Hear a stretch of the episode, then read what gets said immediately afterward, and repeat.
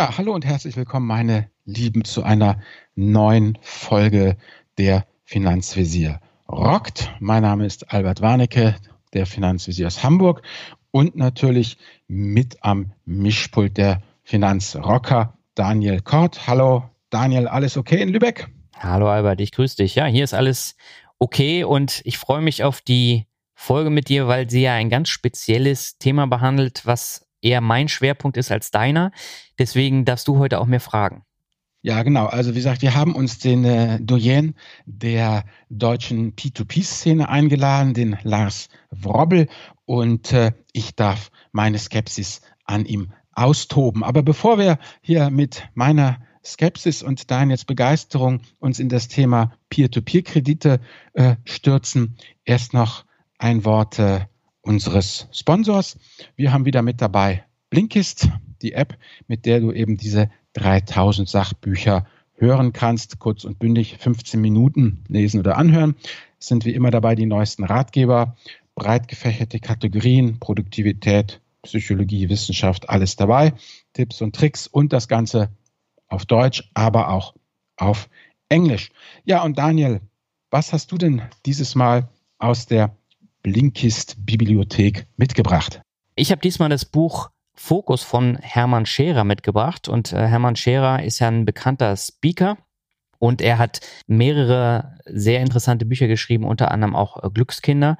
Und ich habe jetzt das Buch Fokus rausgesucht, ähm, provokative Ideen für Menschen, die was erreichen wollen. Und das passt natürlich sehr gut zu unserem Podcast-Gast Lars Frobbel, der natürlich auch sehr produktiv ist und sehr viel arbeitet und auch sehr fokussiert dann auch arbeitet. Und in diesem Buch geht es halt darum, wie man produktiver wird, wie man zurück in die Spur findet und dann Großes erreicht. Das klingt auch jetzt sehr groß, aber es ist tatsächlich so, dass es sehr inspirierend ist. Und wenn du Lust hast, da mal reinzuschnuppern, dann haben wir wieder ein exklusives Angebot für dich. Ja, im Moment eben die Höreraktion hier für dich und zwar auf blinkist.de slash Finanzvisier. Da gibt es jetzt aktuell 25% Rabatt auf das Jahresabo von Blinkist Premium. Und hier nochmal zum äh, Mitschreiben B-L-I-N-K-I-S-T, blinkist.de slash Finanzvisier. Da gibt's die 25% Rabatt auf das Jahresabo. Genau, und du musst auch nicht die Katze im Sack kaufen, denn du kannst Blinkist sieben Tage lang kostenlos und unverbindlich testen. Ja, und jetzt lassen wir doch mal gucken, wie das so ist, wenn ein Thailänder einen Kredit haben will, den über eine estische Plattform vertickert und dann jemand wie der Finanzrocker zugreift und das finanziert. Das ist nämlich Globalisierung im Kleinen. Das habe ich gelernt hier bei meinen Recherchen. Und jetzt würde ich doch ganz gerne mal den Lars fragen, was er davon hält. Auf geht's.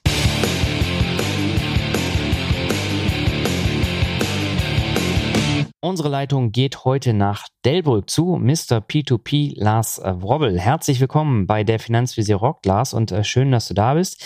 Du hast ja vor einigen Wochen deine Weltreise gestartet. Wie läuft sie denn bisher? An sich läuft sie ganz gut, aber ich bin ja die letzten Jahre schon ziemlich viel gereist und daher bin ich, habe ich jetzt gemerkt, nach einem Monat bin ich im Reisen schon tatsächlich so ein bisschen überdrüssig und jetzt habe ich halt noch elf Monate vor mir. Wird eine harte Zeit. Aber natürlich lernt man auch viel kennen. Also ich will mich jetzt nicht beschweren. Aber man muss halt immer so ein bisschen seine Routine finden. Ja. Mit seinen Projekten auch. Und das ist halt im, im Ausland nicht so einfach wie zu Hause. Das kann ich mir vorstellen. Vor allen Dingen, wenn man dann mit Kindern noch unterwegs ist und äh, mit einer befreundeten Familie, dann ist es ja nochmal was anderes. Richtig, genau. Das war jetzt der Fall. Und ich fliege halt wegen meinem Sohn ja auch immer wieder in den Ferien nach Hause, was das Ganze auch jetzt nicht gerade einfacher macht. Genau. Dann lass uns mal auf das Thema P2P zu sprechen kommen. Ich glaube, wir haben da 2016 das erste Mal in meinem Podcast schon mal drüber gesprochen, aber was wir nicht geklärt haben, ist eigentlich, wie du auf das Thema P2P überhaupt gestoßen bist und äh, auch auf die Idee gekommen bist, einen Blog zu starten. Wie kam es denn dazu?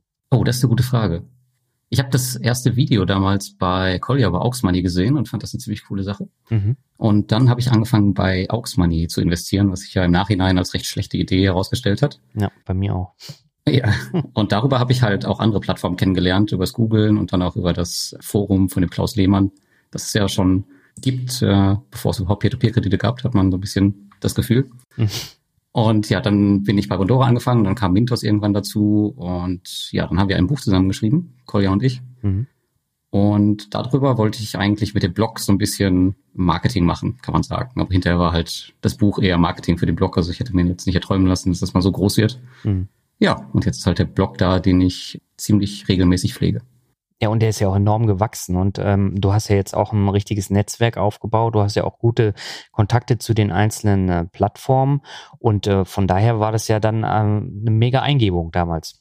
Tatsächlich, ja, aber es war jetzt nicht geplant. Und aber das, das Leben als Investor macht es schon einfacher und ich ja, verstehe mich auch mit den Menschen da gut. Mhm. Und Lettland und Estland sind natürlich auch ganz coole Reiseziele immer. Das stimmt.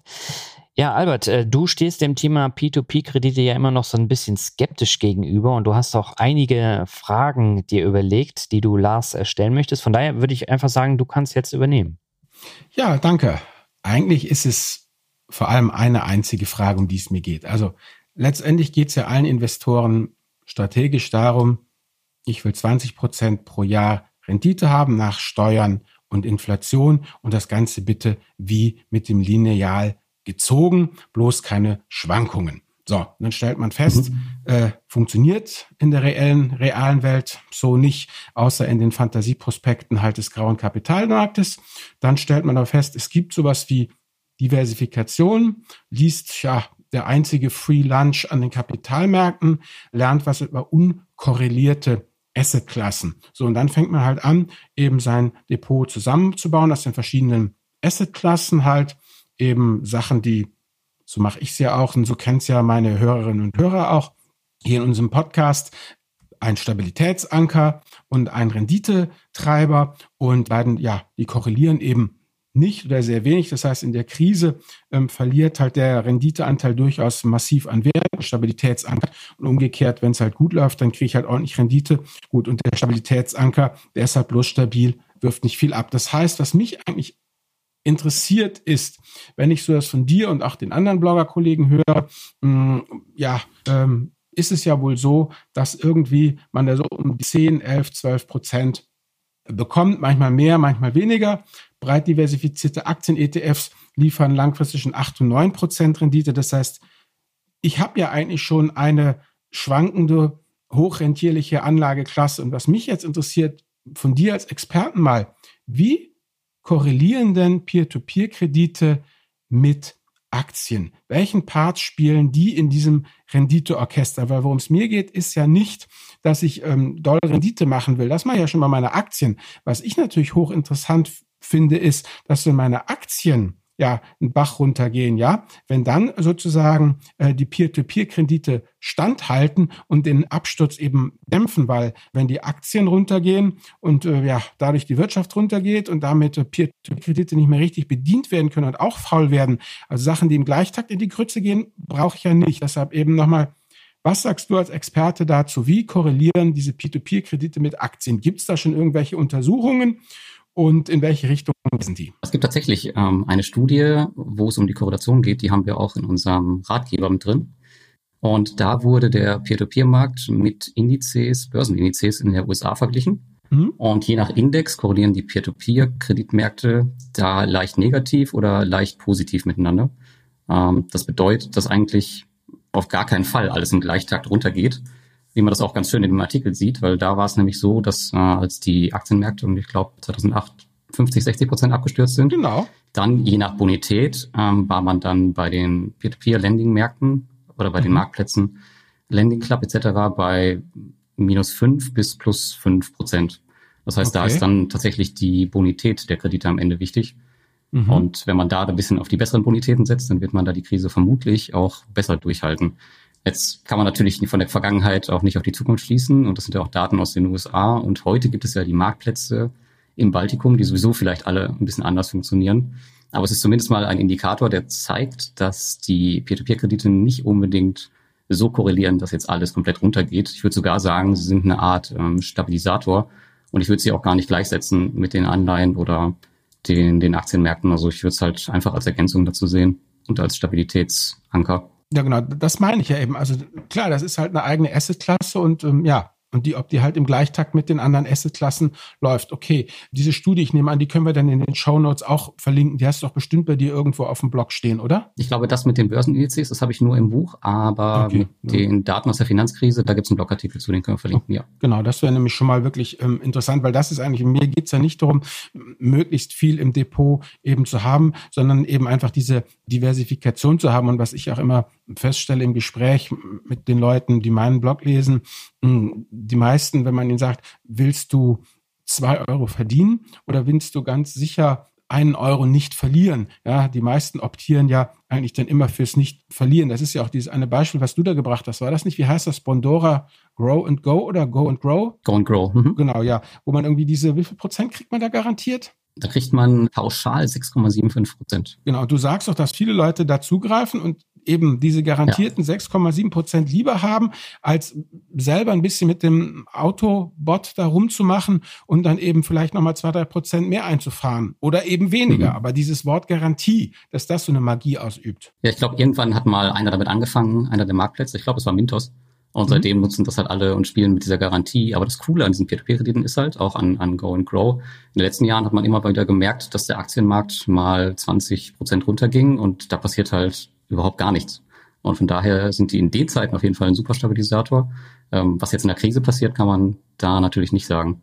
Aber ja, die Leute wollen halt, glauben halt diese Garantien und stehen auf Sicherheit. Und deswegen sind solche Produkte wie Bondora, Go Grow natürlich ein gefundenes Fressen und teilweise platzieren die Leute da auch Hunderttausende von Euro. Mhm. Aber haben wir da nicht einen Zeitversatz drin? Also wenn wir jetzt eine Krise haben und das wird jetzt so ein bisschen äh, panisch auch an den Märkten und es gibt dann Probleme, dass die Leute dann eben die Kredite nicht bezahlen können, dann hat man doch einen Zeitversatz von mehreren Monaten, bis es dann tatsächlich dann auch bei den Plattformen ankommt, oder? Das weiß ich gar nicht so genau, weil es sind ja oft gar keine langfristigen Kredite mehr. Also die haben ja im Ausland oft diese Payday-Loans und da hast du teilweise Laufzeiten von drei bis sieben bis 14 Tagen drin. Also das solltest du schon ziemlich schnell merken. Und das sind ja auch gerade genau die Kredite, die ausfallen werden, mhm. die halt die untere Schicht vielleicht, Schicht vielleicht betreffen, die dann die kleinen Kredite auch nicht mehr zurückzahlen können. Ich habe noch mal eine ganz einfache Frage, die kam, als wir letztes Jahr beim FinCamp zusammen auf der Bühne saßen, Lars. Und mhm. da kam nämlich auch die Frage, ob das nun ethisch ist, in diese P2P-Kredite zu investieren. Und äh, da haben wir ja äh, ganz äh, deutlich auch gesagt, ähm, dass man das Zinsniveau und auch das Zinsgebaren oder Kreditgebaren ähm, von Deutschen gar nicht mit den Krediten jetzt in Osteuropa oder im Baltikum vergleichen kann, oder? Mhm, genau, kann man nicht wirklich vergleichen. Das ist halt sehr, sehr unterschiedlich. Also wir, wenn man hier auf Aux Money geht, da kannst du halt, ich weiß gar nicht, wohin die größten, die höchsten Zinsraten gehen. Aber bei Mintos zum Beispiel kannst du ja locker Verbraucherkredite als Investor für 16 Prozent bekommen oder mehr. Jetzt aktuell vielleicht nicht so. Mhm. Aber da sind halt deutlich Unterschiede zwischen den Ländern auch. Und auf der Kreditnehmerseite sieht es dann ja nochmal in Anführungszeichen schlimmer aus, aber wenn man die Technik dahinter kennt, dann irgendwie doch nicht mehr. Aber wie würdest du denn generell den Umgang mit Krediten im Baltikum beschreiben? Also ich habe gerade schon diese, diese Payday-Loans angesprochen. Mhm. Und die gibt's halt bei uns in Deutschland nicht. Und deswegen stehen wir dem Ganzen, glaube ich, auch so kritisch gegenüber. Ich habe es ja jetzt selbst gesehen, als ich in Armenien war und eine Filiale von VAX besucht habe. Äh, die Menschen, die nehmen sich halt diese Mini-Kredite, also die gehen tatsächlich, weiß ich nicht, freitags dahin, nehmen sich Geld für eine Party, weil sie es vielleicht erst am Montag auf der, in der Lohntüte haben und zahlen es dann am Automaten in der nächsten Woche wieder zurück. Hm. Und die nehmen sich halt diese kleinen Kredite, dafür aber mehr Kredite, als wir es tun. Aber natürlich gibt's auch noch normale Autokredite etc. bei denen. Aber der Großteil ist, glaube ich, einfach diese, diese Payday-Loans und diese Mentalität, einfach sich kleine Kredite zu nehmen und halt auch mehr.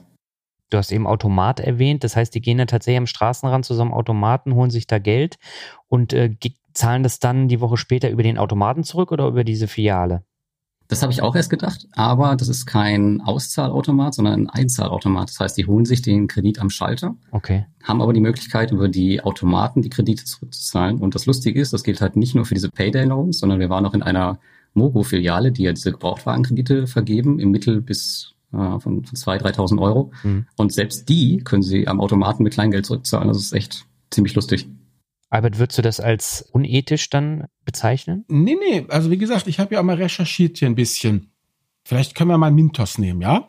Also ich fand äh, Mintos eigentlich sehr transparent und ich bin immer auf die Seite Darlehensanbahner gegangen, ja? Die 60 Darlehensanbahner werden eben von Mintos vorgestellt. Unter anderem eins habe ich mal rausgeholt, Cashwagon. So, und jetzt liest man, Cashwagon ist ein schnell wachsender internationaler Fintech-Dienstleister, der 2017 gegründet wurde. Das Unternehmen mit Hauptsitz in Singapur ist in fünf Ländern tätig. Sri Lanka, Indonesien, Vietnam, Kambodscha und den Philippinen. Korrigiere mich, Lars, aber wenn ich das jetzt richtig verstanden habe, dann sieht das so aus, die Prozesskette. Also ein Vietnamese möchte einen Kredit aufnehmen. Cashwagon vergibt dann diesen Kredit. Cashwagon bündelt dann die ganzen Kredite und diese Bündel landen dann in Riga auf den Mintos-Servern und dann kommst du und Daniel daher und finanziert eben Teile dieses Kreditbündels, entweder manuell oder per Auto-Invest. Und das Ganze gibt es eben nicht nur für Cashwagon, für Vietnamesen, sondern es gibt auch polnische E-Factor-Kredite und dann gibt es noch die Kredit 24, die kommt aus Kasachstan, also Prise Borat ist auch am Start. Läuft es wirklich so ab? Das heißt, ich habe also eine Prozesskette von Vietnam über Cashwagon nach Riga nach Deutschland. Ja, genau. Also Cashwagon ist ein super Beispiel, weil die werde ich mir tatsächlich in Vietnam auch jetzt demnächst anschauen. Aber ich war in mhm. Armenien, da lief es halt genauso. Also die Leute gehen da rein, holen sich die Kredite. Mhm. Und ich habe es mir auch genau angeschaut, weil wir hinter dem Tresen waren, als äh, einer sich einen Kredit genommen hat. Und der Martin Schulte, der CEO von Mintos, mhm. der sagte halt, dass es sein könnte, ähm, dass dieser Kredit gleich zu diesem Bündel mit dazugehört, was jetzt in den Mintos-Server gespeist wird und dass man in diesen Kredit theoretisch dann fünf Minuten später tatsächlich investieren kann, sobald der ausgegeben ist.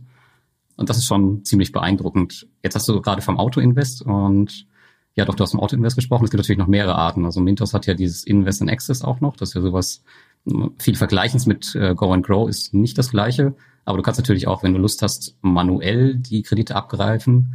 Zum Beispiel, wenn du jetzt, wie Daniel jetzt eben von der Ethik gesprochen hast, ähm, dass du da dann vielleicht nur in äh, Kredite investierst, wo du der Meinung bist, dass sie ethisch für dich korrekt sind? Na gut, also was die Rendite angeht, da würde ich mich ja eher an dem orientieren, was dieser bekannte P2P-Blogger Lars Frobbel mir mal erzählt hat, dass seine Rendite besser wurde, als er auf Auto-Invest gesetzt hat und sich mal seinen eigenen Kopf zerbrochen hat. Ja, das ist richtig. Und vor allem ist es ja auch ein Riesenzeitfaktor. Also ich jetzt, es geht auch gar nicht ein, ein großes Portfolio einfach zu pflegen mit, mit manuellen Krediten. Aber viele machen das tatsächlich.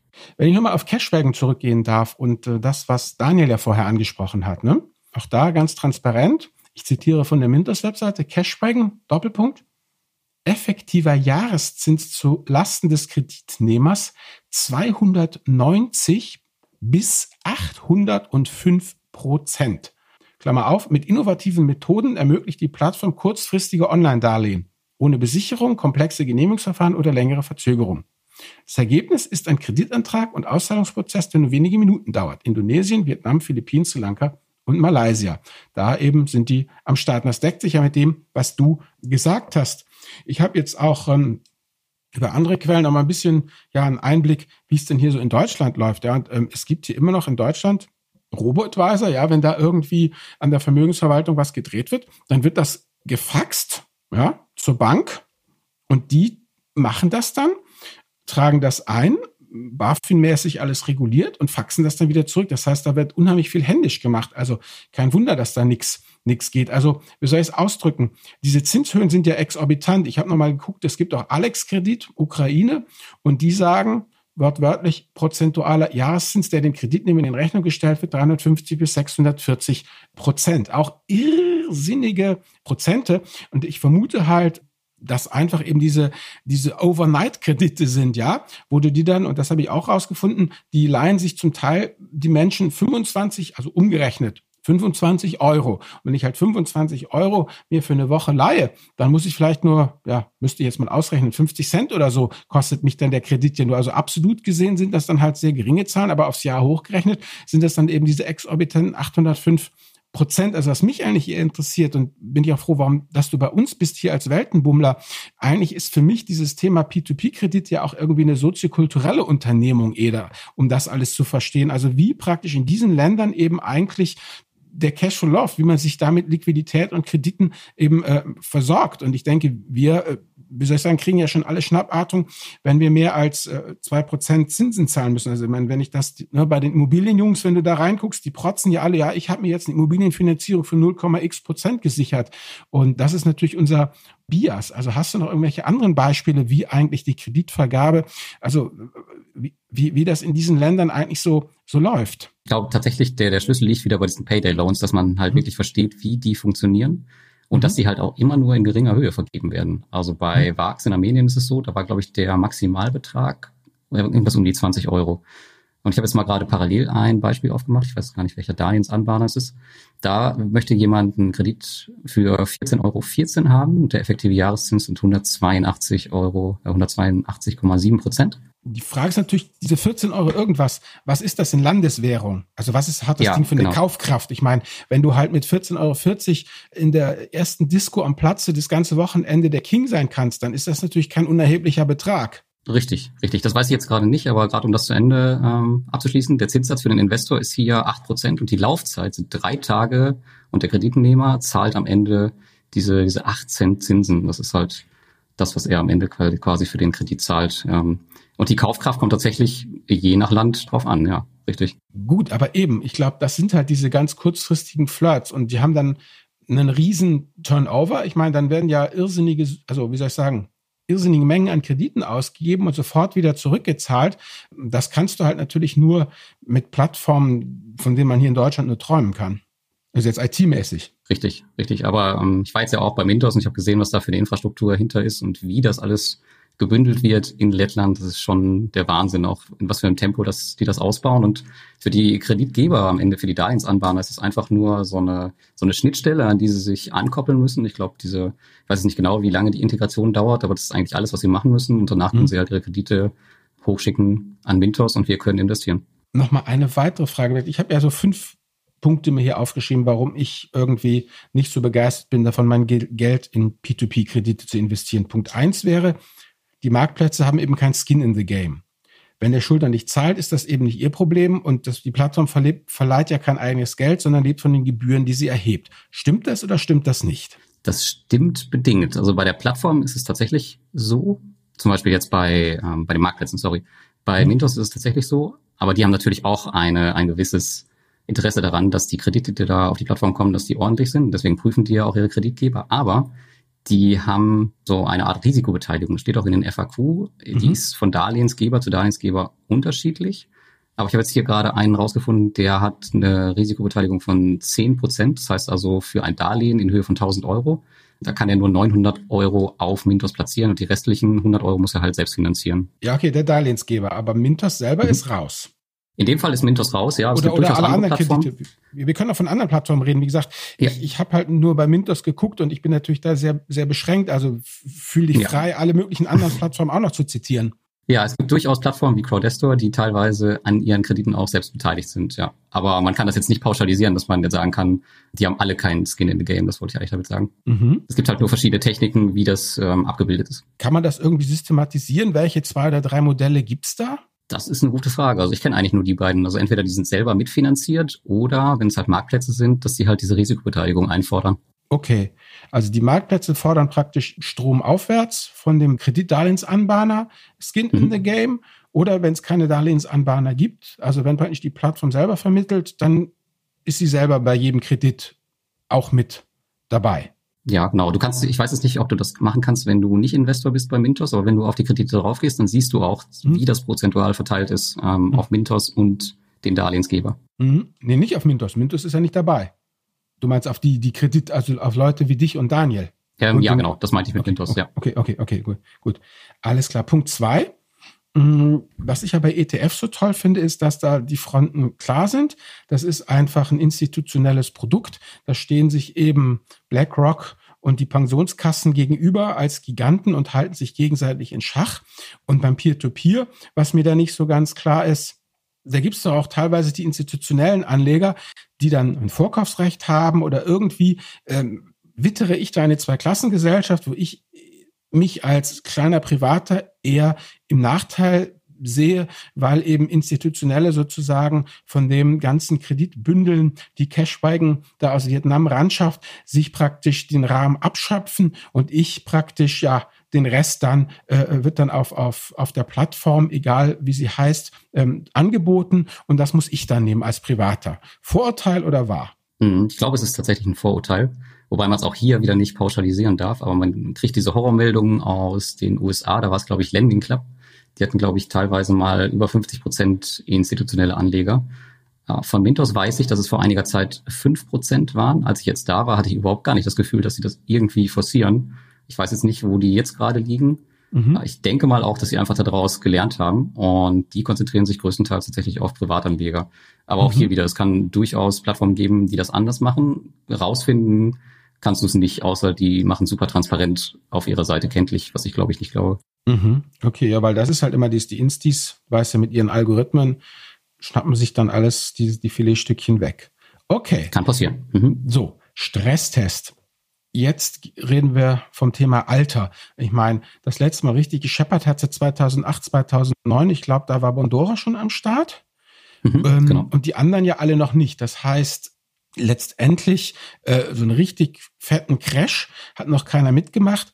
Und nimm's mir nicht übel, aber dieses putzige Entschädigungsgerede, ja, daran glaube ich so wenig wie die Einlagensicherung, ja. Also wenn es richtig zur Sache geht, dann äh, glaube ich nicht, dass alle diese heroischen Jungmänner, die dann in ihren Blogs von, von Entschädigung und Besicherung reden, dann wirklich die Kohle bekommen werden. Wie siehst du das eigentlich? Haben wir irgendeinen P2P-Marktplatz, der wirklich eine richtig fette Krise schon mal durchgestanden hat? Tatsächlich die Marktplätze nicht. Also es gibt halt die großen Plattformen aus mhm. den USA, die es schon überstanden haben, worüber ja auch mein Artikel geht. Aber ansonsten mhm müssen wir uns tatsächlich darauf verlassen, dass das alles so durchläuft. Und ich tatsächlich, ich, ich selber freue mich auch wirklich, wenn das mal der Fall ist, äh, um zu sehen, ob die das halt überstehen.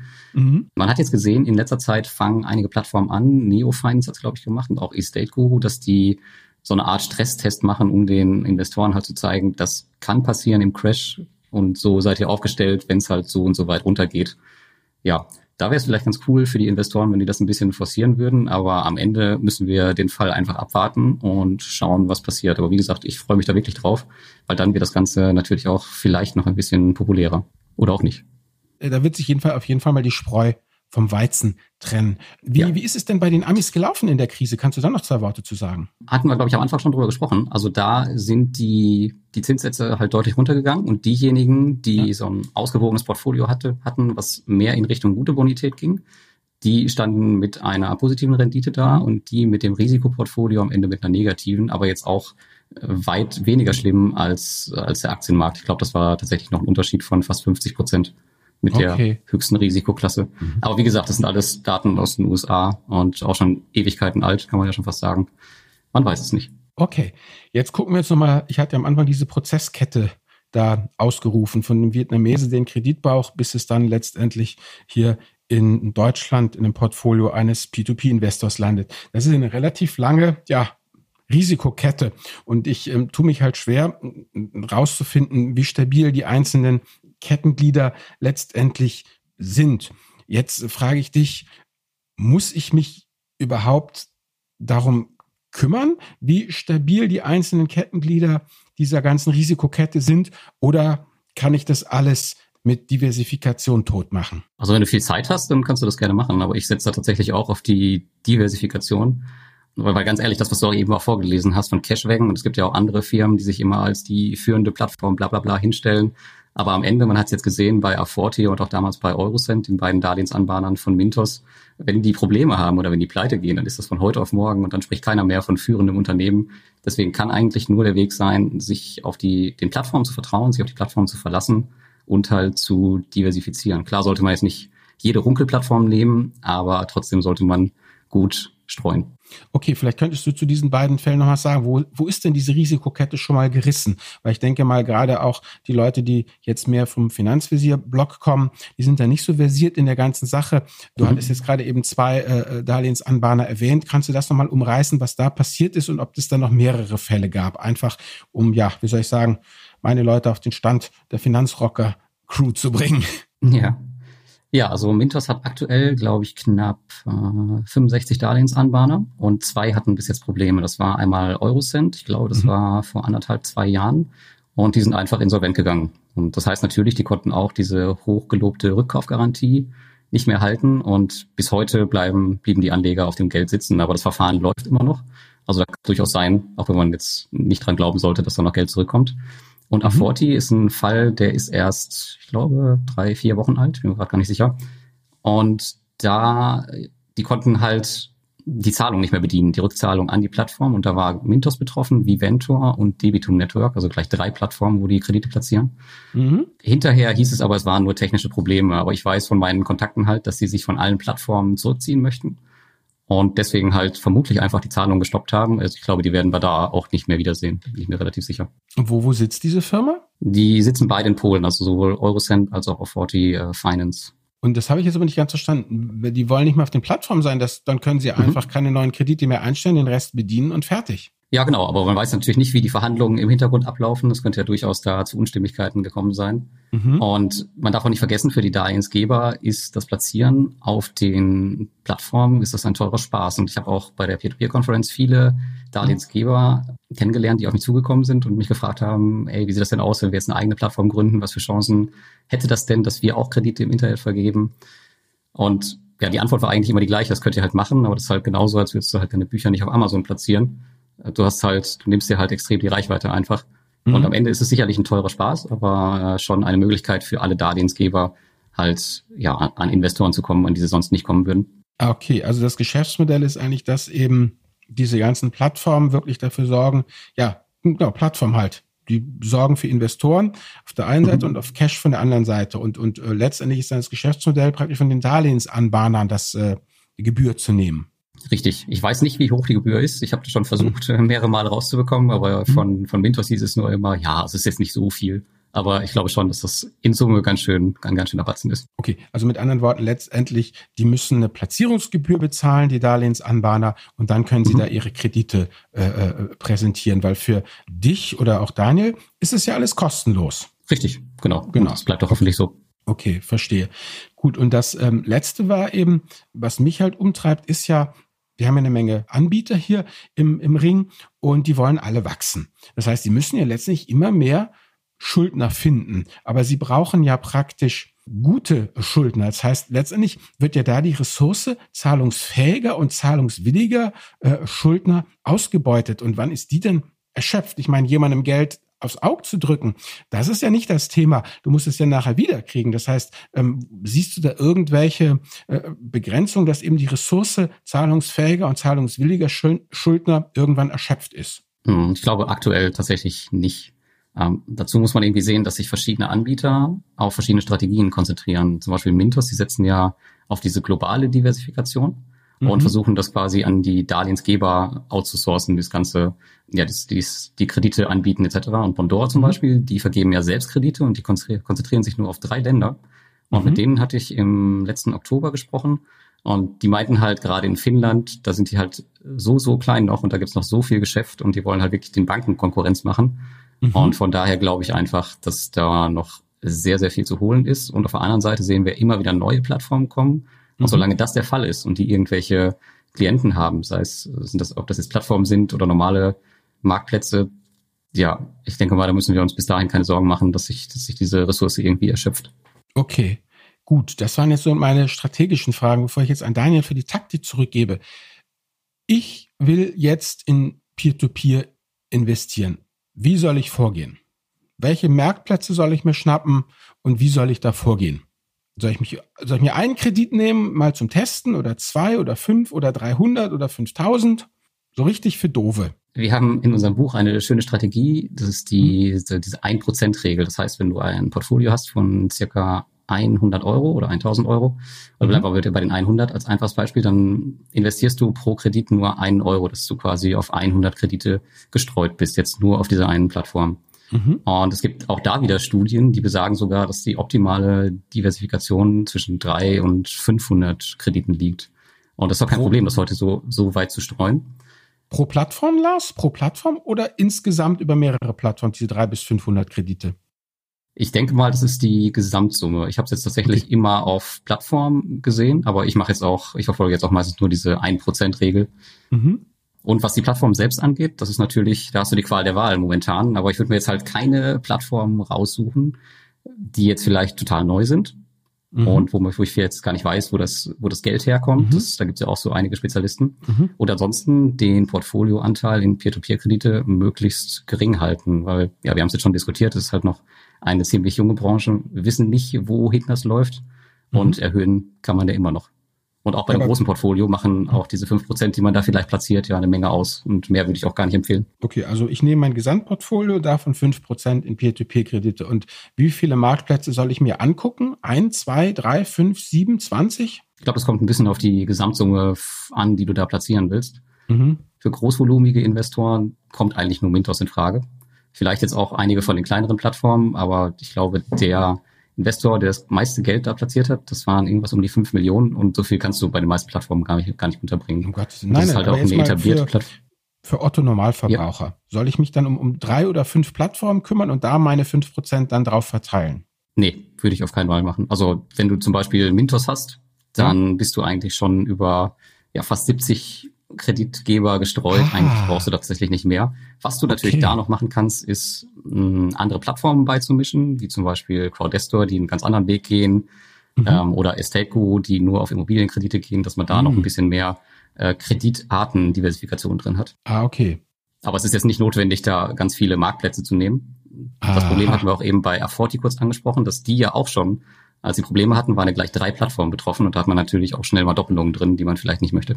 Okay, also man nimmt praktisch eine klassische Plattform, Mintos-Style, und dann sucht man sich noch sozusagen Satelliten drumherum. Wie hast du, wie hießen die einen, die nur in Immobilien machen? Estate Guru.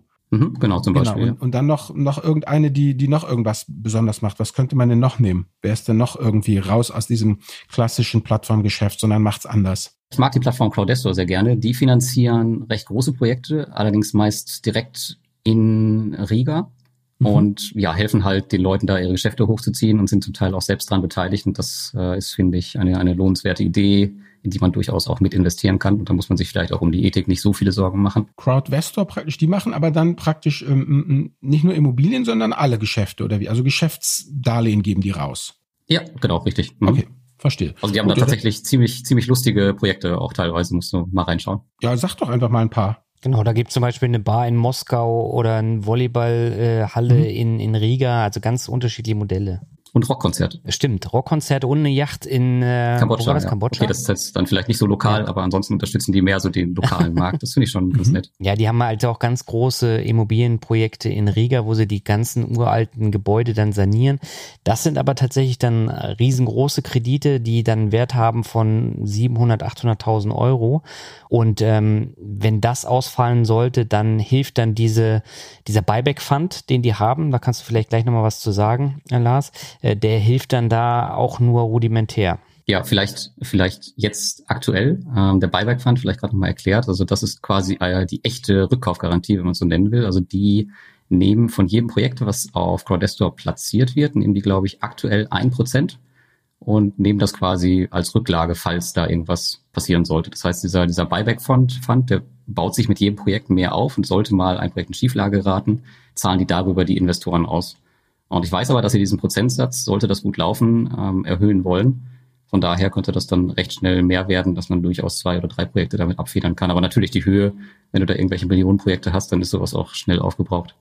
Und da ist dann halt wieder der Punkt, dass man auch den Plattformen vertrauen muss und den Leuten, die dahinter stehen, dass die halt ordentlich Objekte auswählen. Und jetzt gerade bei der Plattform ist es halt so, dass es da noch niemals Probleme gab. Und ich war ja auch schon persönlich da und kann mir schon vorstellen, warum das der Fall ist. Weil halt einfach Leute dahinter stehen, die halt Ahnung davon haben. Ja, man darf aber da nicht vergessen, die haben allein in den letzten Wochen diverse neue, auch ziemlich hochvolumige Projekte gelauncht und irgendwann wird der Moment kommen, wo das erste Pleite geht. Ganz unweigerlich, weil zu viele Kredite sind. Und dann kommt es eben darauf an, wie das dann da abläuft. Ne? Genau, das ist das gleiche Thema, was wir damals bei Estate Guru hatten. Die wurden ja auch äh, hoch gefeiert, immer, dass sie keine Ausfälle hatten. Aber als sie dann das, mhm. das Volumen der Kredite, der Kreditanzahl gesteigert haben, das halt relativ schnell und das ist einfach ein Gesetz. Also irgendwann kommt der erste Ausfall. Das wird auch bei denen so sein, klar. Mhm. Hier würde ich äh, gern nochmal einhaken, weil wir haben ja in, in Deutschland nur drei Plattformen gehabt. Äh, also Funding Circle ähm, nehme ich jetzt damit rein. Dann hatten wir Lendico. Lendico ist äh, auch mehr oder weniger dann als Hülle an Ingdiba verkauft worden. Gibt's jetzt mittlerweile auch nicht mehr für Privatinvestoren und Aux Money. Aux Money ist nach wie vor noch äh, relativ groß. Aber ansonsten hat sich keiner mehr an die P2P-Kredite getraut. Stattdessen boomen in Deutschland die sogenannten Crowd-Investing-Anbieter. Da geht es ja auch häufig um Immobilien. Da gibt es aber ganz andere Probleme. Wo sind denn die Unterschiede von den P2P-Plattformen aus dem Baltikum zu diesen Crowd-Investing-Anbietern in Deutschland? Die deutschen Crowd-Investing-Plattformen, die sind eigentlich für Kleinanleger total unbrauchbar, weil ich habe jetzt beispielsweise die Plattform Zinsland und die haben einen Mindestbetrag von Kredit pro, äh, pro Kredit um 500 Euro rum. Das heißt, wenn man dann diese 1%-Regel aus unserem Buch nimmt, brauchen wir dann als Kleinanleger ca. 50.000 Euro, um ja sicher diversifiziert zu sein auf dieser einen Plattform. Und das ist einfach für einen Kleinanleger oft nicht machbar. Und bei Plattformen wie Estate da kann man schon ab 50 Euro anlegen. Und damit braucht man dann am Ende nur noch knapp 5.000 Euro. Und das Ganze ist schon viel realer als auf Plattformen wie Zinsland. Mhm. Ja, dazu kommt eben auch noch ähm, die Geschichte mit diesen Nachrangdarlehen. Das heißt, ich bin ja als kleiner Investor das letzte Rad in dieser Kette und bekomme in den meisten Fällen gar nichts. Und bei Zinsland sind schon einige Projekte pleite gegangen. Wenn wir jetzt Estetgo mal weiterhin als Beispiel nehmen, da sind ja auch viele Projekte im Ausfall, aber da ist die Besonderheit, es gibt den Grund und Boden und äh, der wird dann versteigert und von den Erlösen werden die P2P-Anleger dann ausgezahlt. Und ich hatte jetzt äh, vor zwei Wochen einen Fall äh, bei einem Projekt, was ursprünglich 11% Rendite bringen sollte. Das hat mir durch den Ausfall und durch den Verkauf dann 16% in die Kassen gespült. Und das ist natürlich ein deutlicher Unterschied auch zu diesen deutschen Crowdinvesting-Anbietern mit den Nachrangdarlehen. Ja, total. Und man darf auch nicht vergessen, also diese Plattform, die hat zwar Probleme mit äh, diversen Ausfällen, aber es wurde halt noch nicht ein einziger Euro verloren. Also diese Verfahren, die dauern mhm. teilweise mal Jahre. Aber bis jetzt kam das Geld halt immer wieder zurück oder halt noch ein kleiner Bonus hinten drauf. Und das ist halt schon ganz cool. Ich weiß, jetzt, ich habe jetzt keinen Überblick, wie es bei Zinsland gelaufen ist. Aber wenn du halt da mit 500 Euro pro Kredit drin steckst als kleiner Leger, dann ja, besten Dank. Ja, und das vergessen viele Leute und die, die boomen ja wirklich. Und in Deutschland haben wir, glaube ich, fünf bis zehn Crowdinvesting-Anbieter. Das wächst ja fast so wie die P2P-Anbieter im Baltikum, habe ich so das Gefühl. Ich habe tatsächlich da gar keinen Überblick, weil ich in, in Deutschland nicht investiere. Also Aux Money habe ich eigentlich gestoppt und die deutschen Crowdinvesting-Anbieter habe ich so noch nie getestet, weil die halt einfach von den Zinsen ja auch einen kleinen Unterschied haben zu dem Baltikum und anderen Ländern. Ja, geht mir genauso. Und wir hatten ja letztes Jahr auch auf der Bühne die Diskussion mit Stefan Ehrlich. Äh, der war ja Crowdinvesting-Anleger. Und äh, der hatte auch gesagt, man hat viel mehr manuellen Aufwand bei diesen Projekten. Und äh, man hat am Ende trotz des Aufwands eine Rendite zwischen 0 und 3 Prozent. Und das ist natürlich ein deutlicher Unterschied zu der P2P-Anlage. Ja, wie hoch Dann lohnt sich der Tagesgeld fast mehr. Wenn ich mal fragen darf als Laie, was kann ich denn erwarten nach nach Abzug von meiner Arbeitszeit und von allen Ausfällen und von der Steuer und allem Tralala, was ist denn realistisch? Ich habe jetzt gerade hier mal Estate Guru aufgerufen und die begrüßen mich auf ihrer Homepage. Machen Sie sich bereit für Einnahmen von 12,1 Prozent pro Jahr. Da frage ich mich natürlich, warum 12,1, warum nicht 12,15 Prozent? Also was ist denn da realistisch? Das ist halt die einfach die historische Rendite, die sie da, glaube ich, genommen haben. Die Zahl, die aktualisiert sich auch alle Jubeljahre mal. Mhm. Also bei Estaco zum Beispiel habe ich ähm, 11,26 Prozent. Und das ist jetzt, glaube ich, nach zwei Jahren Investment oder drei Jahren Investment. Und das ist äh, auf jeden Fall äh, schon realistisch. Ich weiß jetzt nicht, warum meine Zahl da so abweicht, aber ich habe hab, hab halt auch den Auto-Invest eingeschaltet. Das heißt, ich kümmere mich um die Kredite nicht, die da so draufkommen. Da können also durchaus mal kleine Kredite drin sein, ähm, die vielleicht eine Rendite unter zehn Prozent haben, die man dann halt immer wieder mitnimmt. Aber das ist mir dann halt auch die Zeit am Ende wert, die ich dadurch einspare durch das Autoinvest. Genau, aber wie ist denn jetzt? Genau, aber die Steuern kommen ja dann trotzdem noch oben drauf. Die kommen oben drauf. 10% ja. vor Steuern. Aber was ist denn jetzt realistisch, auch über, wenn man die großen Plattformen mal so abklappert, die immer wieder hier genannt worden, Windows, Bondora eben, Estate Guru, wir hatten ja noch zwei, drei andere. Was ist denn so der Range, den ich realistisch jenseits von Marketing spreche, einfach als zu versteuernde letztendlich ja Zinsen äh, erwarten darf. Und zwar, was mich natürlich ja interessiert in dem Zusammenhang ist ja, meine ganzen Zinsen muss ich ja voll versteuern und die ausgefallenen Kredite, die muss ich ja letztendlich aus den Zinsen erstmal wieder auffüllen, weil die kann ich ja nicht gegenrechnen, oder? Es hat sich das jetzt mittlerweile in der Steuergesetzgebung geändert. Das hat sich geändert. Ich habe es allerdings noch nie gemacht, weil mir der Aufwand da viel zu hoch ist für. Und wenn ich mhm. sehe, was monatlich halt bei mir rumkommt, dann ja, mache ich mir den Aufwand auch zukünftig wahrscheinlich nicht. Und dazu kommt noch die Tatsache, also du kannst das erst geltend machen, so habe ich es verstanden, wenn der Kredit wirklich ausgefallen ist. Und diese Inkasso-Verfahren, die dauern ja teilweise vier, fünf Jahre. Und das heißt, bis dahin bist du quasi in Vorausleistung und musst dann aber den ganzen Mist zusammentragen und das dann irgendwie ans Finanzamt schicken.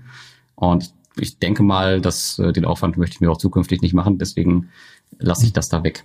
Wie hoch ist denn die Ausfallquote von dir, Lars, und von dir, Daniel? Weiß ich gar nicht über alle Plattformen hinweg. Das ist ja ziemlich unterschiedlich. Also einige Plattformen haben halt null, äh, mhm. bei anderen geht's bis 20 Prozent hoch oder, okay. oder sogar noch höher. Also, also und, und dann trotzdem diese 20 Prozent Ausfälle, die werden trotzdem noch gegenfinanziert durch die ganzen Zinseinnahmen, die man kriegt. Und auch wenn man die Zinsen dann versteuert, dass das dann überbleibt, reicht auch immer noch aus, um praktisch die, die Ausfälle ähm, zu, zu decken. Weil wenn ich das richtig verstehe, Lars, ist deine Mentalität ja wohl so, du schreibst es dann ab und fertig. Und wenn da was kommt, dann kommt noch mhm. was. Ansonsten ist aber auch egal. Ja, genau, so sieht's aus. Und das ist ähm, zum Beispiel auch das Schöne an dieser Rückkaufgarantie, auch wenn man jetzt auf die mhm. Garantie selbst jetzt nicht viel geben sollte, mhm. aber das eine, was sie macht, die macht halt den Cashflow planbar. Das heißt, du kriegst monatlich eigentlich immer das Gleiche von der mhm. Plattform mhm. und dadurch macht es natürlich auch, ja, ähm, so ein bisschen die möglichen Verluste wett, die man da hat. Das habe ich jetzt nicht verstanden. Ja, da kommt es aber auch auf die Plattform drauf an, ne? Ja. Lars, das genau. habe ich jetzt nicht verstanden. Also bei, ja, bei der Rückkaufgarantie können ja die Kredite an sich nicht ausfallen. Das heißt also, die mhm. Plattformen zahlen weiter, während ein Kredit bei Bondora beispielsweise, der, wo der Kreditnehmer aufhört zu zahlen, da fällt der Kredit halt unten runter und du kriegst keine Zahlung mehr. Das okay. heißt also, die Zahlungen laufen, egal wie der Status ist, bei Plattformen wie Mintos immer weiter, was dir halt den Cashflow der nächsten Monate einfach sichert. Und du weißt immer, ich habe jetzt letzten Monat 100 Euro okay. mit Summe X bekommen und die werde ich wahrscheinlich auch nächsten Monat bekommen. Wenn du weiter auch investierst, ne? es laufen ja auch immer Kredite dann äh, ab, die sind dann zurückgezahlt genau. und äh, die musst du dann natürlich auch nachschießen, sonst geht's runter. Und bei Bondora ist es ja ganz extrem, äh, wenn du da nicht nachschießt, dann geht die Rendite und dann eben auch die Summe, die du am Ende des Monats hast, ordentlich runter. Mhm. Ich glaube, das ist auch mit ein Grund, warum die halt dieses Score and Grow Feature äh, eingeführt haben, um das halt alles in einen mhm. großen Pot zu schmeißen und das alles zu pauschalisieren. Okay, und was kann ich jetzt an Rendite wirklich erwarten sozusagen, wenn ich die Verluste mit, mit, mit reinrechne? Also weil, wie gesagt, 12,1 äh, Prozent pro Jahr sind ja eine schöne Zahl, aber wenn ich da noch ein paar Ausfälle mit finanzieren muss, dann kommen real ein paar weniger Prozent heraus. Was ist denn so eine Hausnummer, die ihr nennen könnt? Also ich habe jetzt im letzten Jahr, da kann ich dir sagen, circa 11 Prozent vor Steuern. Und bei den Steuern ist das ja auch immer so, es gibt ja diese zwei Kreditmodelle, äh, zwei Steuer Versteuerungsmodelle, die man wählen kann mit dieser alternativen und der regulären Versteuerung.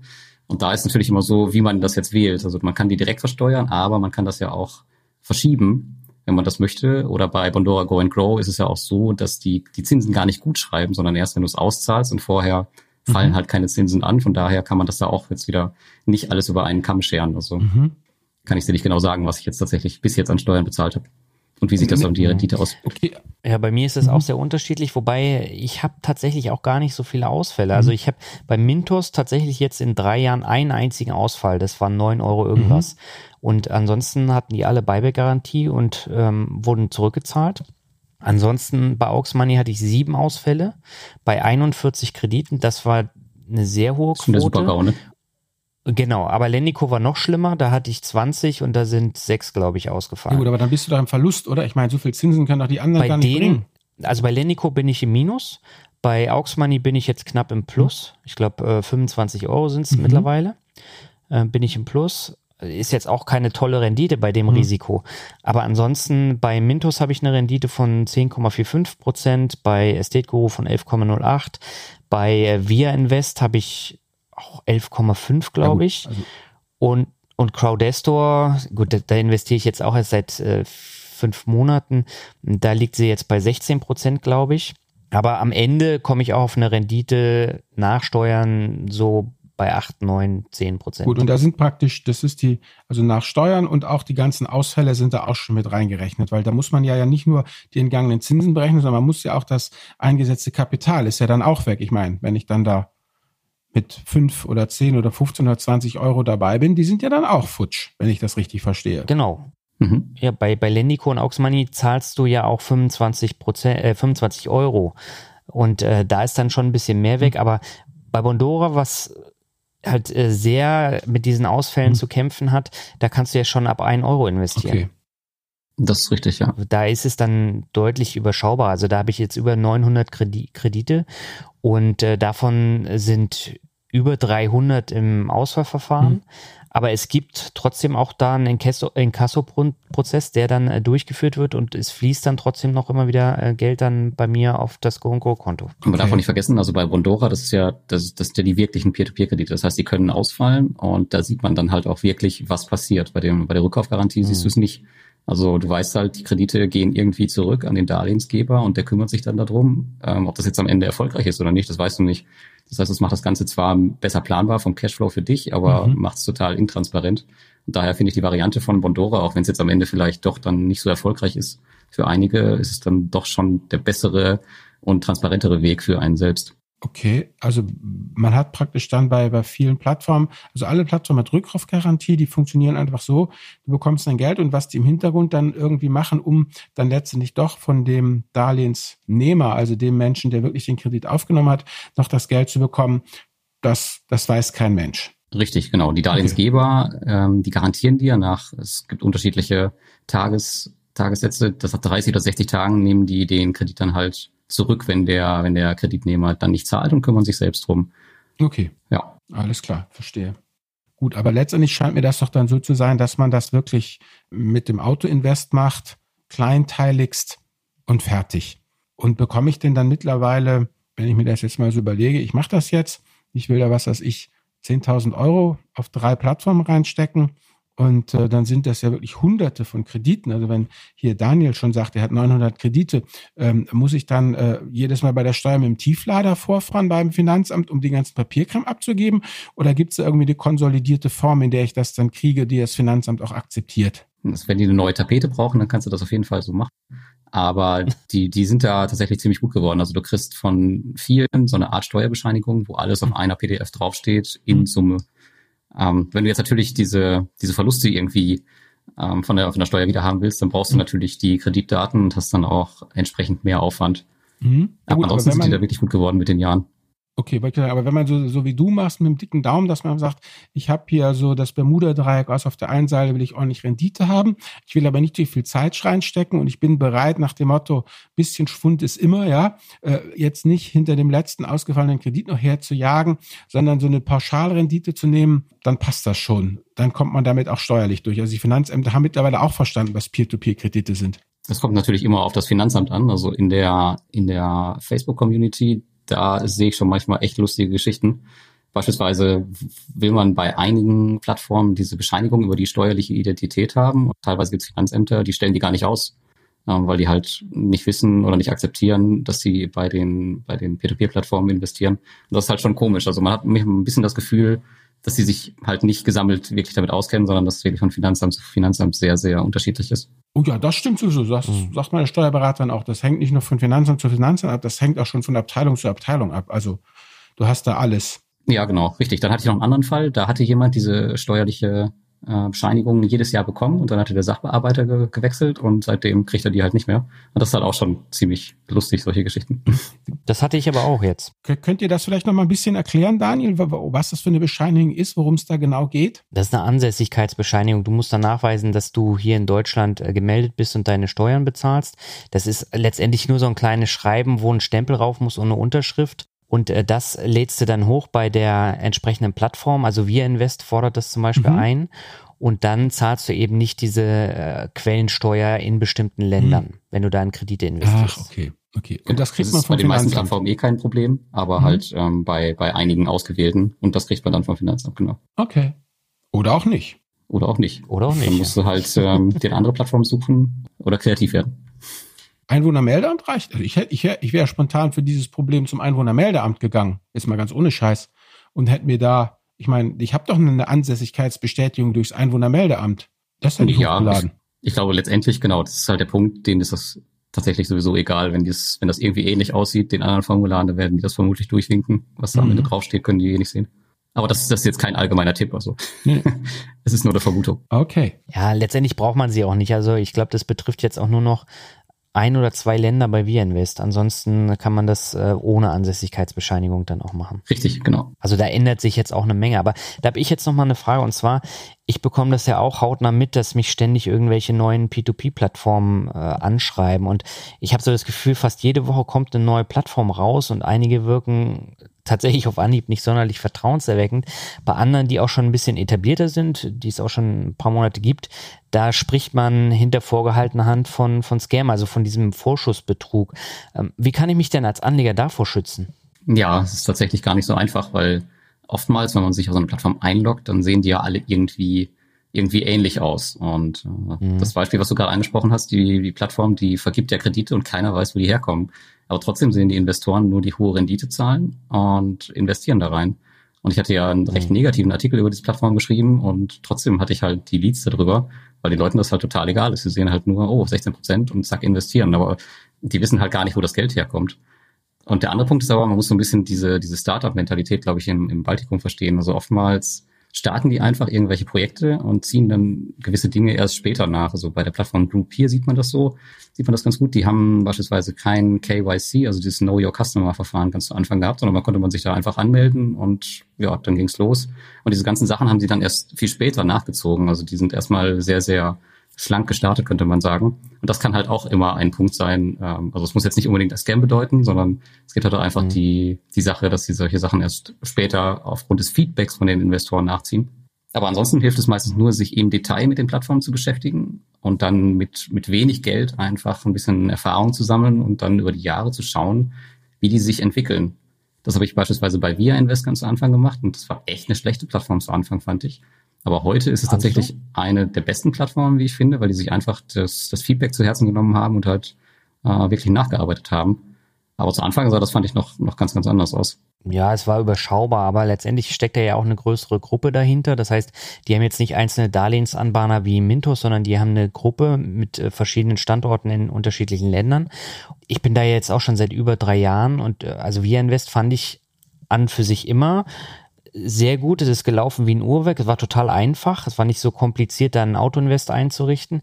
Und das fand ich schon immer gut. Aber nebenbei, das hattest du mir ja auch erzählt, hatten sie dann irgendwelche hochfliegenden Pläne, die dann nichts geworden sind. Und das bekommt man aber als normaler Anleger gar nicht mit. Genau, Kryptoloans war das Projekt. Also da konnte man dann äh, in genau. Bitcoins investieren, ja. Da kriege ich schon beim Begriff Kretze. Ja, haben wir damals auch bekommen und lustigerweise wurde das Projekt auch ziemlich schnell eingestellt. Ja, aber es gibt ja trotzdem auch neue P2P-Plattformen, die dann irgendwas äh, mit, mit Kryptos machen. Und das sind natürlich schöne Feldversuche, aber mein äh, sauer verdientes Geld möchte ich da jetzt nicht reinpumpen. Ja, das ist, das ist richtig, genau. Aber diese Blockchain-Projekte, die werden sich mit Sicherheit in Zukunft mehren, da bin ich mir relativ sicher. Ja, das ist das eine und das andere ist ja dieses Go and Grow Prinzip. Ähm, das haben wir noch gar nicht ähm, so groß erläutert. Also ähm, dieses Go and Grow Prinzip heißt ja tatsächlich, du bekommst eine abgespeckte Rendite und hast dann keine Einzelkredite, in die du dann investiert bist, sondern Bondora legt es für dich an. Du kriegst einen festen Zinssatz in, in Höhe von 6,75 Prozent und kannst jederzeit darauf zugreifen und zahlst ein Euro Überweisungsgebühr. Inwiefern das jetzt sicher ist oder nicht, äh, da können wir gleich nochmal drüber sprechen. Aber jetzt äh, kam Mintos mit diesem Invest and Access was ja angelehnt ist an, an den großen Erfolg von Go and Grow, aber nicht dasselbe, sondern durchaus deutliche Unterschiede hat. Aber es gibt jetzt auch noch ganz andere Plattformen, die genau dieses gleiche Prinzip auch nochmal kopieren. Warum kommt das so gut an? Tja, also ich glaube, ähm, alle da hinten haben den, den Erfolg von Pandora gesehen und wollen das jetzt wahrscheinlich kopieren, nehme ich mal an. Also aber das ist ja auch wieder mit der Rückkaufgarantie ziemlich intransparent. Also du schmeißt das Geld da rein und dann sind im Hintergrund ähm, keine Ahnung, 70, 80.000 Kredite. Das war, glaube ich, so der, der letzte Stand bei Bondora und die verteilen das Geld halt für dich. Das, das heißt, du weißt überhaupt gar nicht mehr, was da passiert. Es fühlt sich halt an irgendwie wie Tagesgeld, ja, aber das ist halt, das ist halt tatsächlich eine, eine Hochrisikoanlage. Und wenn jetzt eine ganz neue Plattform kommt, ich meine, Bondora ist ja schon zehn Jahre alt, aber ich kenne die Plattform auch, von denen du jetzt sprichst, die haben mich auch angeschrieben. Und das ist natürlich echt schon, da muss man sich äh, genau überlegen, ob man das machen möchte und sein Geld da investieren möchte, wo man ja vielleicht überhaupt gar nicht weiß, wie, wie alt die sind, was sie tun und woher die kommen. Wie heißt die Plattform denn? Das müssen wir doch mal sagen. Oder ist ja, ich glaube, Daniel meint, es kann ein Weißfund sein. Die haben mich auf jeden Fall angeschrieben. Und diese andere. Nee, ich meinte IBAN. Ah, das IBAN Wallet, ja, genau. Stimmt, das war noch eine andere. Genau. Ja. IBAN Wallet und ja. Weißfund. Mhm, okay. Genau. Die sollte man und diese andere Plattform, von der wir eben gesprochen haben, die die ähm, Kreditgeber nicht bekannt nimmt, das war Fast Invest, um das vielleicht noch transparent zu machen. Genau, also die drei. Okay, Fast Invest. Was war das andere? IBAN? IBAN Wallet, ja. IBAN Wallet, genau. Und okay, alles klar. Na gut, dann, meine Lieben, ich bin ja hier nur der Laie, aber als Anwalt unserer Hörer, die vielleicht auch wenig haben, das interessiert mich ja dann schon. Wie gesagt, weil, ähm, ja, welche Kriterien sind es denn eigentlich, nach denen ihr dann auswählt, wo man dann hingehen sollte als Anfänger? Also das sind ja, scheint mir ja schon wirklich die wirklich die absolute Speerspitze zu sein, die sich vielleicht dann entweder als Betrug entpuppt oder aber in fünf Jahren sagt man, er hätte man damals 2019 mal in einen von den dreien investiert. Mhm. Genau, das ist halt immer so ein Punkt, den, den ich mit mir rumtrage. Also ich versuche immer recht früh dabei zu sein, allerdings mit kleinen Summen und dann über die Jahre halt hochzufahren, wenn ich halt sehe, da passiert irgendwas mit der Plattform und die machen auch was für die Investoren. Nur wenn du gar nicht investiert bist, da kriegst du sowas halt nicht mit. Und das mhm. ist halt mhm. immer der Grund, warum ich immer wenig investiere und das dann mit den Jahren hochfahre. Und so habe ich das bei Mintos gemacht. Das war damals eine gute Entscheidung, bei anderen Plattformen auch. Und ich hoffe mal, dass da doch einige in Zukunft bei sein werden, wo es ähnlich ist. Ja, ich gehe da ähnlich vor und bin jetzt auch vier Jahre dabei und habe äh, relativ schnell dann auch äh, festgestellt, dass so, so Plattformen wie Lendic oder Aux Money da viele Ausfälle haben mit teilweise obskuren Kreditnehmern, die dann äh, nicht wieder aufgetaucht sind, die sich in Deutschland abgemeldet haben. Und ähm, bei sowas ist es natürlich schwierig, aber ähm, generell muss man dann das ausprobieren. Dann kann man sukzessive hochfahren, wenn man ein gutes Gefühl bei der Plattform hat, wie zum Beispiel bei Mintos, wo ich dann wirklich echt breit aufgestellt äh, mit dem Auto-Invest agieren kann. Auf der anderen Seite muss man natürlich auch gucken, wenn man jetzt so ein einfaches Prinzip nimmt wie Bondora Go and Grow, was steckt denn da tatsächlich dahinter? Lars hat ja eben gesagt, man bekommt es nicht so ganz mit, aber man bekommt eben auch mit, wie sich jetzt die Qualität der Kredite im letzten Jahr verschlechtert hat. Und das ist natürlich auch ein Aspekt, der dann zeigt, es sind tatsächlich äh, Risikoanlagen, äh, selbst äh, so ein Bondora Go and Grow. Und da hat man mittlerweile jetzt sehr viele Kredite mit schlechter Qualität in diesem, in diesem Netz drin. Oder Lars? Ja, man muss dazu sagen, vielleicht noch, man kriegt das nur mit, weil Bondora das transparent macht. Also wenn wir da jetzt vielleicht irgendeine andere neue Firma haben, die das nicht transparent machen, dann bekommst du das ja gar nicht mit. Also da muss man echt äh, Bondora hervorheben, dass die halt diese, diese Verteilung bekannt machen und auch, dass sich das halt zum mhm. Schlechteren verlagert hat in den letzten Monaten. Ja, die waren dann wirklich transparent. Alle sechs Monate bringen sie da eine neue Übersicht da muss man dann schon immer schauen. Und äh, das hat sich schon gewandelt. Vorher waren da nur Kredite mit einer AA-Bonität drin und jetzt hat sich genau gewandelt. Und was macht man, wenn man per Autopilot unterwegs ist? Dann fährt man ja voll rein in die Grütze. No, richtig, ganz genau. Also in so einem Fall kannst du halt wenig machen. Also die werden, Pandora wird wahrscheinlich irgendwann sagen, wenn es nicht mehr funktionieren sollte, dass sie entweder die, die Rendite kürzen, pauschal mhm. von sechs auf vielleicht fünf Prozent, oder die, die verweigern einfach die Auszahlung. Also es ist ja immer so, das ist ja keine, mhm. das ist ja keine Bank, wie wir das kennen. Also die können ja jedes mhm. Mal sagen, wenn du eine Auszahlung anforderst, nee, du kriegst das Geld nicht. Okay. Auch wenn es deins da ist. Da weiß man eben auch nicht, nicht, was passiert. Und äh, deswegen hat Lars ja auch gesagt, man sollte halt nur einen kleinen Teil seines Vermögens in P2P-Kredite stecken, weil das ist ja nicht ohne Grund so, dass da so einige Sachen nicht 100% transparent sind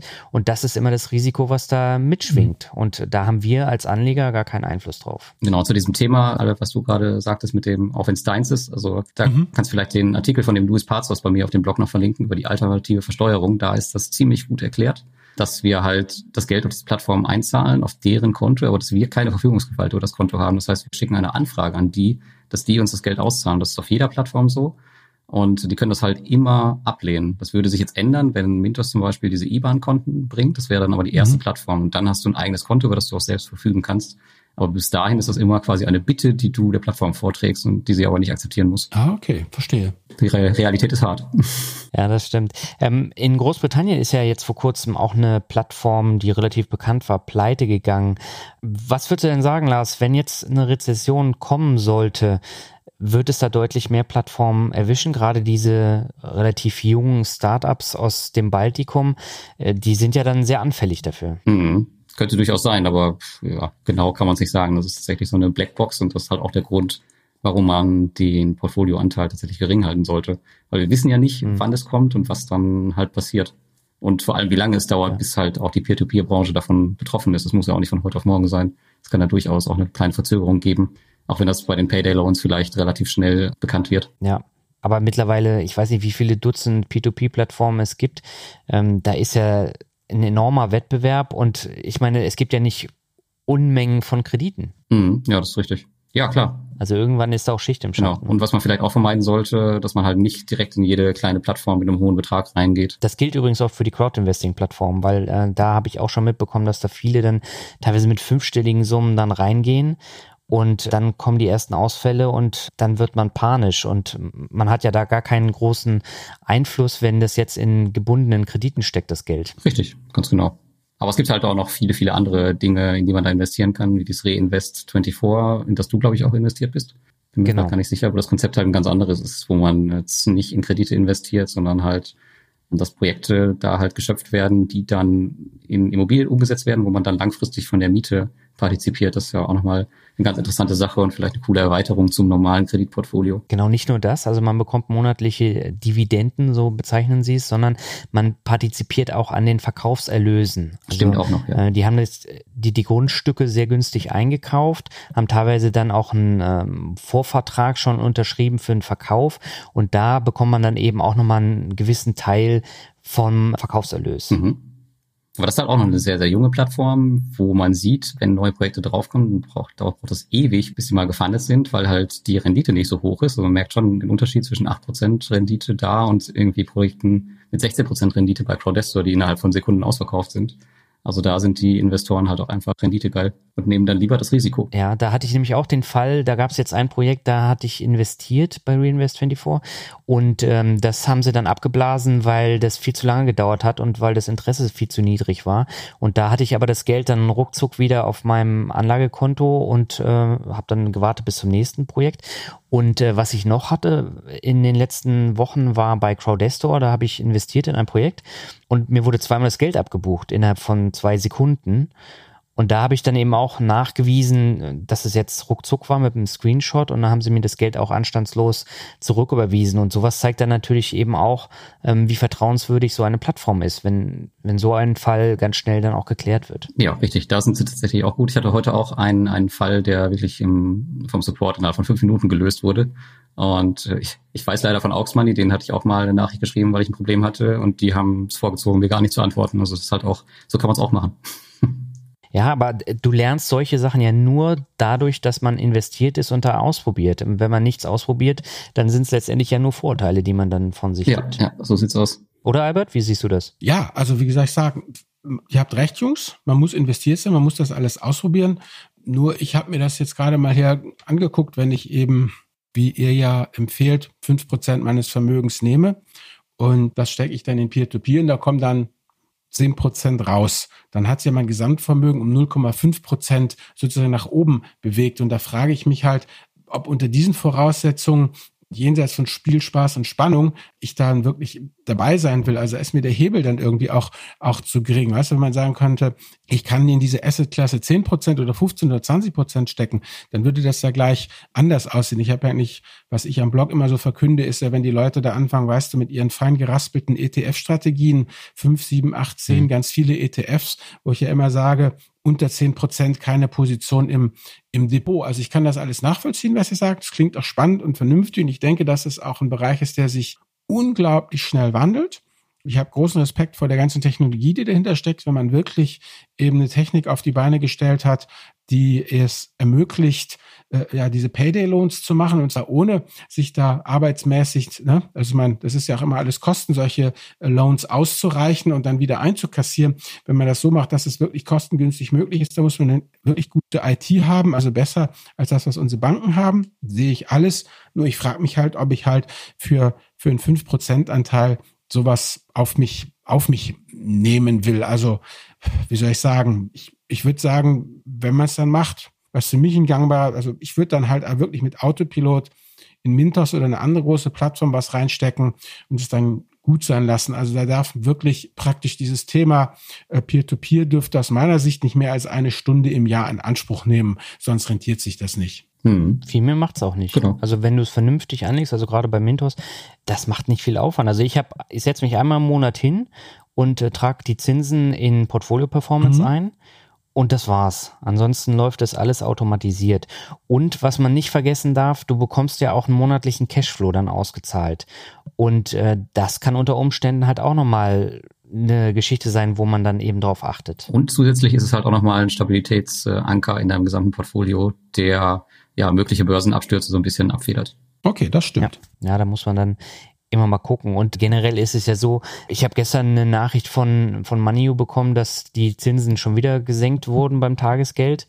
Und wenn ich jetzt mein Urlaubskonto nehme, was jetzt für Monate dann äh, rumliegt, dann habe ich einfach die Entscheidung getroffen, ich überweise es jetzt an äh, Bondora Go and Grow. Mhm. Und wenn ich es brauche zum Bezahlen, dann kriege ich es halt mit Zinsen zurück und äh, das sind dann halt schon ein paar Euro, die dann äh, da zusammenkommen. Und da habe ich in dem Fall, es ist ja nicht meine Rücklage, sondern es ist ein Urlaubskonto, mhm. habe ich dann mehr Geld. Ja, aber wir haben ja gerade gelernt, dass du dann eine höfliche Bitte an Bondora richtest. Man möge dir doch diese Summe überweisen und dann wird dem nachgekommen oder nicht. Ja, aber da sind wir wieder bei dem typischen Spruch, den wir ja auch schon aufgebracht haben. Rendite bringt immer ein gewisses mhm. Risiko mit sich und das trage ich in okay. dem Fall. Ja, ist ja nur der Urlaub.